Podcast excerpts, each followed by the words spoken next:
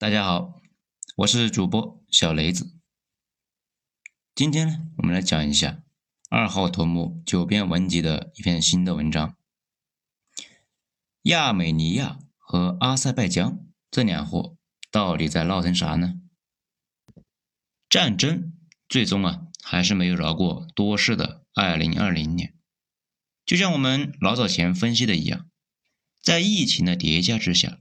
全球经济会越来越疲软，在蛋糕不变大，甚至呢越来越小的情况下，大家看看自己手里用来分的蛋糕的刀子，稍微琢磨一会儿就会发现，还是直接捅人来的更快。本来呢好不容易坐在一起吃个饭闲扯淡，这个邻居啊突然就掏出小本本来翻旧账。最近呢。位于亚欧大陆咽喉要道的外高加索地区，两个世仇邻居亚美尼亚和阿塞拜疆，那又爆发了激烈的军事冲突。双方啊是先后动用了各种重武器，火力密度那史无前例。一顿甩锅之后，两国那也先后宣布进入全面的军事动员，仿佛啊一场大战就在眼前。关于这个事呢，网上也有很多人在聊，但是啊，基本上都是用土耳其支持阿塞拜疆，俄罗斯支持亚美尼亚来总结这一场地区性的冲突。咱们呢，经常强调，作为一个成年人，看问题一定要全面，单纯用大国负责出钱，小国呢负责打仗来解释这个复杂性的地区冲突。实在是过于单线程。如果正是军事这个冲突啊都能这样解释，那全世界就没有什么解决不了的问题，世界和平那指日可待。今天呢，咱们就借这个机会说一下整个外高加索地区，感受一下那一带的错综复杂，也理解一下为什么这个地方能够吸引全世界的注意。好。咱们呢，先说外高加索地区。这个地方呢，又称为南高加索地区，就是大高加索山脉以南的地区。北边呢，就是属于俄罗斯的北高加索地区。那里生活着喜欢给俄罗斯啊找不痛快的车臣朋友。外高加索地区这个整个面积呢，并不大，差不多跟我们河北省一样大，但是呢。这个地方的地理位置可不孬啊，北接俄罗斯，南接伊朗和土耳其，东西两侧呢是里海和黑海。而且这个地方从远古时期就是东西方民族的联系的纽带，商业啊很发达。也不知道这个地方是不是被上帝吻过，这里呢还有肥沃的土地，丰富的水资源，适合搞农业建设。并且气候宜人，盛产美女。这男男女女来了这里啊，就像安安静静的找个家，然后一起快乐的造人。然后他就有了一个倒霉的外号——兵家必争之地。这个外号呢，正是谁摊上，那谁就倒霉。外高加索那就像一个想要从良而不得的小姐姐，本来啊在家里待的好好的。结果呢？城里的大户富豪嗯轮流来敲门，先是罗马帝国，然后呢又是拜占庭帝国和阿拉伯帝国，这之后啊又是蒙古帝国、波斯帝国、奥斯曼土耳其帝国那以及俄国，这打也打不过，跑也跑不了，只能是落的是惨遭蹂躏、民不聊生的下场。除此之外呢，今日的外高加索地区。那还是伊斯兰教和东正教两大宗教文明之间的重要的缓冲地带，沉积的历史夙愿、复杂的民族构成、尖锐的宗教冲突，这简直就是世界上任何一个想搞风搞雨的国家梦寐以求的地区啊！当然了，没有利益的话，大家也不会一股脑就往那里跑，单纯搞慈善或者是使坏的事情，国家层面是很少做的。国家意志都是无神论者，吸引大家来这里的主要原因呢，还有丰富的油气资源，特别是位于外高加索地区的东侧的里海，已经探明石油储量约为一千五百亿至两千亿桶，被称为第二个中东。还有那个巴库，现在呢是阿塞拜疆首都。以前那个地方，石油那也是在全世界能够排上号的，是诺贝尔家族的发家之地，就是那个玩炸药的诺贝尔。这也是元首希特勒梦中惊醒的能源之地，而且呢，阿塞拜疆这个词啊，就是突厥语“火”的国家。他们地底下有大量的石油天然气，经常喷出来。那如果被雷劈一下，就会产生地底喷火的奇观。那老百姓呢，一看，哎，这个火非常精神啊，还非常神奇，就围一圈磕头，这个拜火教，那就这么来的。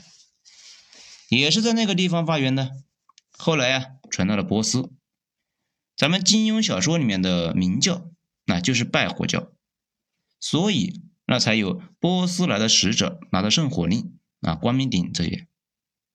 其实呢，明朝那会儿，波斯早就已经伊斯兰化了，只能呢给张无忌他们派那个阿轰了。阿塞拜疆这个地方不仅有油气。还搞出一条绕开俄罗斯的能源管道路线。大家要知道，欧洲烦透了俄罗斯，动不动啊就给他们断气。欧洲的气候呢，跟我国东北差不多，大部分的城市那都不装空调，夏天呢那也不太热，忍忍就过去了。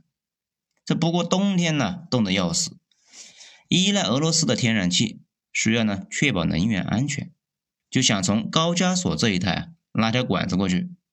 这就使得外高加索这一带对西方世界显得是异常的重要了，所以呢，顺理成章的成为了各大国角逐的舞台。外高加索被主流世界承认的国家呢有三个，分别是格鲁吉亚、亚美尼亚和阿塞拜疆，也就是外高加索三兄弟。这三个信仰的区别呢还挺大的。格鲁吉亚主要是信东正教，亚美尼亚信基督教，阿塞拜疆那则是信伊斯兰教。这三哥们聚在一起啊，就跟个大炮似的，不起冲突那都难。咱们呢，再来说一说历史积怨。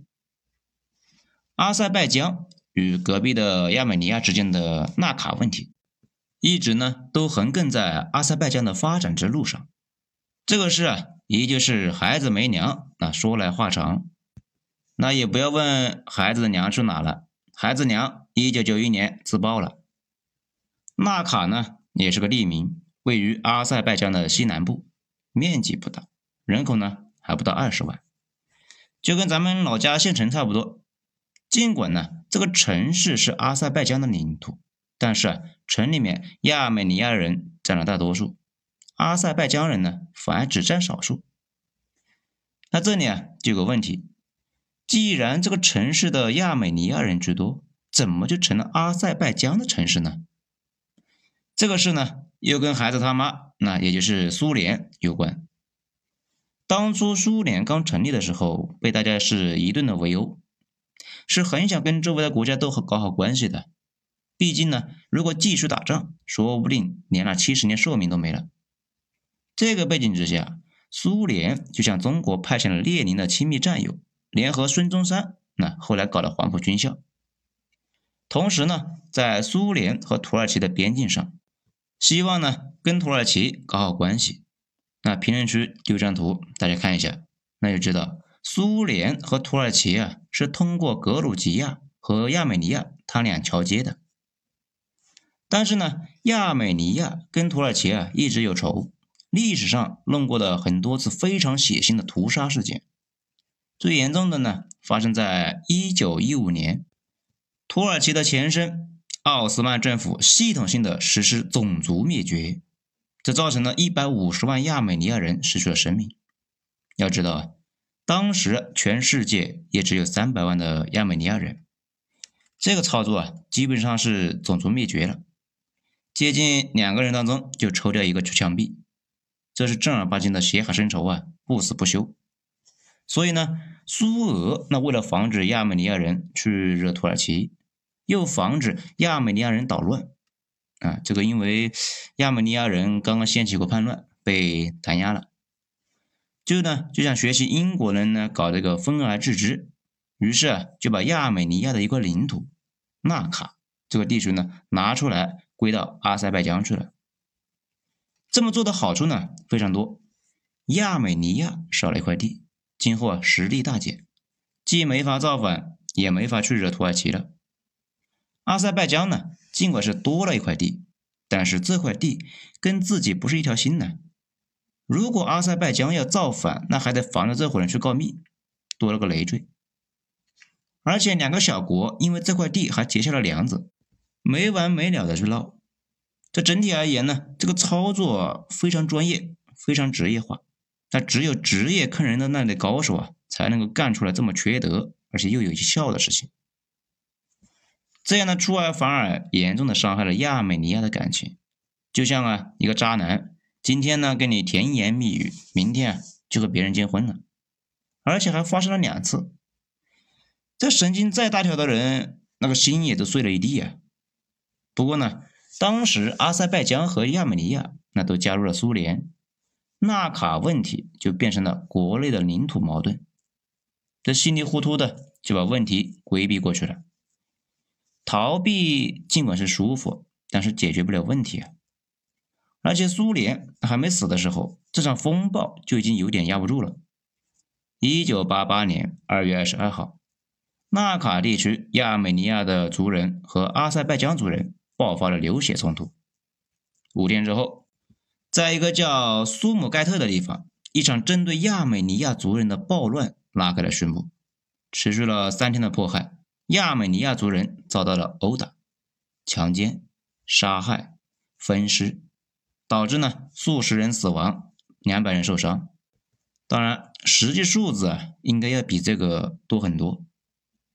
亚美尼亚呢和阿塞拜疆在各自的境内就开始了大规模的相互驱逐。到了一九八八年十一月的时候，已经有十八万的亚美尼亚人和二十万的阿塞拜疆人成为了难民。苏联大哥呢，尽管是努力调停呢，并且表示你们眼里还有没有我这个大哥，但是呢，用处不大。苏联解体之后，纳卡地区就变成了两个国家之间的问题。特别是之前积怨中导致的民族矛盾，让亚美尼亚和阿塞拜疆那走上了彻底的对立面。这回好了，连个调停的大哥都没了。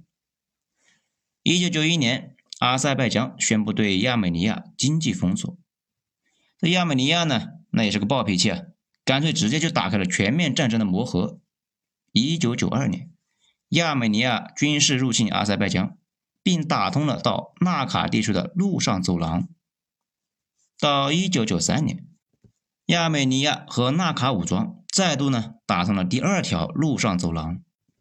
阿塞拜疆呢被迫进行后备役战争动员。到一九九三年年底，阿塞拜疆有百分之二十的国土都被亚美尼亚给占领，三万多的阿塞拜疆丧尸，二十多万人伤残，近百万人失去了土地和家园。一九九四年，在俄罗斯的调停之下，双方那终于是达成了停火协议。但是呢，阿塞拜疆依旧是有不少的国土，特别是纳卡地区，实际控制在亚美尼亚手中。在这些区域呢，亚美尼亚对阿塞拜疆人实行了驱逐和清洗。根据二零一五年的数据统计，纳卡地区共有一十四点五万人。那其中啊，亚美尼亚人已经达到了一十四点四万人，绝大部分的阿塞拜疆人都被赶了出去，这呢也为二零二零年的冲突埋下了伏笔。这个过程呢，俄罗斯那是偏袒亚美尼亚的，阿塞拜疆心里不爽啊，不过呢，那也没招。好，今天咱们就讲到这里，口渴了，去喝杯水，准备睡觉。后续呢，咱们下一章接着再讲。我是主播小雷子，谢谢大家的收听。